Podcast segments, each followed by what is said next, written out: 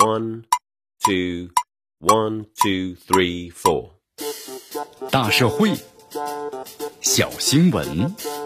新鲜事儿，天天说。朋友们，你们好，这里是天天说事儿，我是江南。鼓励三孩生育，有地方呢放出了大招。七月二十八号的时候，四川省的攀枝花市就公布了详细解读攀枝花市关于促进人力资源聚集的十六条政策措施。其中呢，对按政策生育二三孩的攀枝花户籍家庭，每月每孩发放。五百元育儿的补贴金，那么直到孩子三岁的举措呢，引发了热议。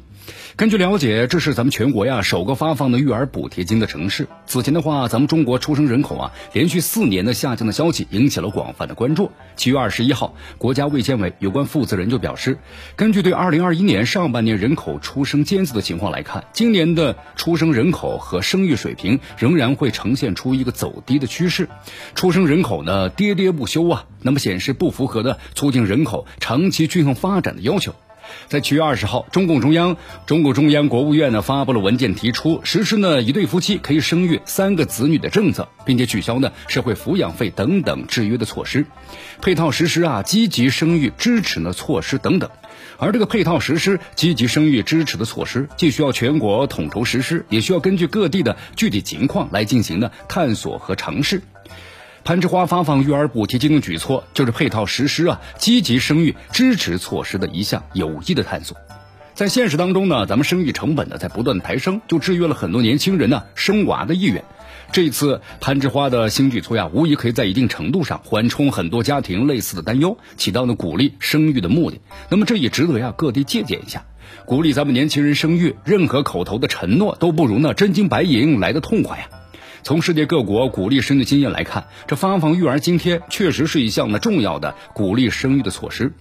根据经合组织统计的数据，二零一七年日本家庭的福利开支呢占 GDP 的百分之一点七九。而法国、瑞典等欧洲国家的家庭福利开支啊，均占是 GDP 的百分之三点四左右。那么和这些国家相比的话呢，攀枝花目前公布的育儿补贴啊，并不算多，补贴周期呢也不算长，但是敢于迈出第一步，就展示出了相当的勇气。在实施三孩政策，包括呢鼓励生育的环境之下。